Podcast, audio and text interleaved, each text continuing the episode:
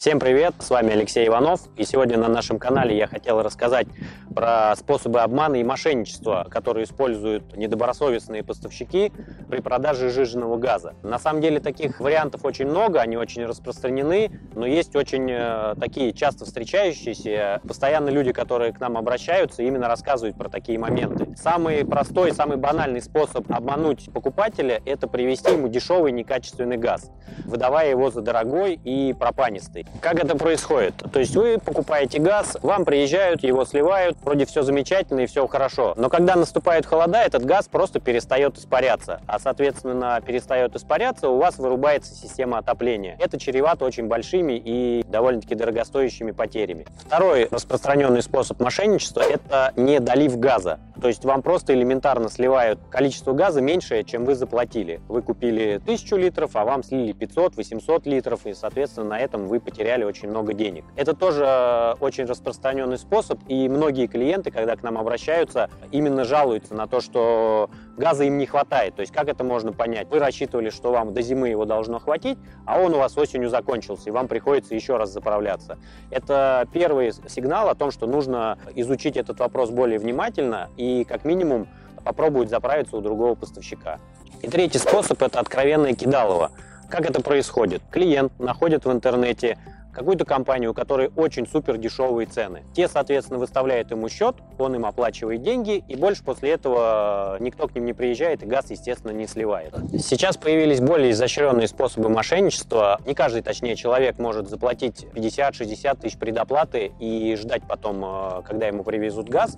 Мошенники придумали такую новую легенду, что все машины у них якобы заняты, и для того, чтобы поставить вас в график доставки, достаточно оплатить э, небольшую предоплату 5-10 тысяч рублей люди более охотно идут уже на эти условия, и, соответственно, точно так же потом никто к ним не приезжает, и они просто теряют свои деньги. А недавно у нас произошел такой случай, про который хочу вам отдельно рассказать, как все было поэтапно. Клиент нашел в интернете дешевую цену на газ, обратился за тем, чтобы ему этот газ поставили.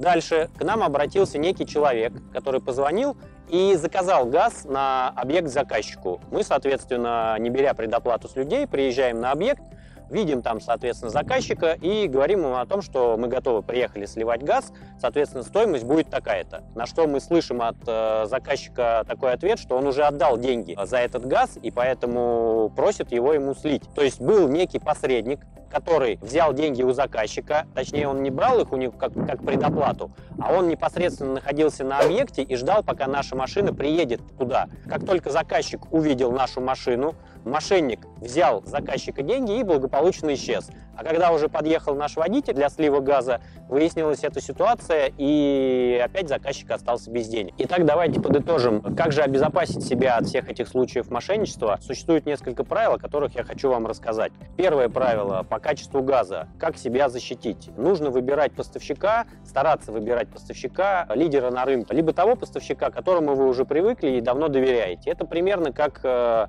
э, заправка автомобиля, когда вы заправляетесь на той или иной заправке, например, Лукойл, Газпром, BP и кто где привык, кому какая больше нравится. То есть вы, приезжая на эту заправку, знаете, что там всегда будет качественный бензин, знаете, что всегда будет качественное топливо, и вы не испортите свой автомобиль и не сломаете оборудование. С газом то же самое. Выбирайте надежного и известного на рынке поставщика, и тогда вы будете уверены, что он за свою репутацию держится, и качество газа, которое он будет вам привозить, оно в любом случае будет выше среднего. Второй способ, э, как защитить себя от мошенников, это обязательно проверять приборы учета, которые установлены на автомобиле, который привез вам газ. Здесь на самом деле та же самая история, как и с э, качеством газа. Нужно доверять какому-то крупному игроку на рынке, либо какому-то проверенному уже поставщику, который вас ни разу не обманывал, с которым у вас не было проблем. А что же должно быть на машине? В первую очередь это счетчик, при помощи которого считается, сколько литров газа вам слили в хранилище.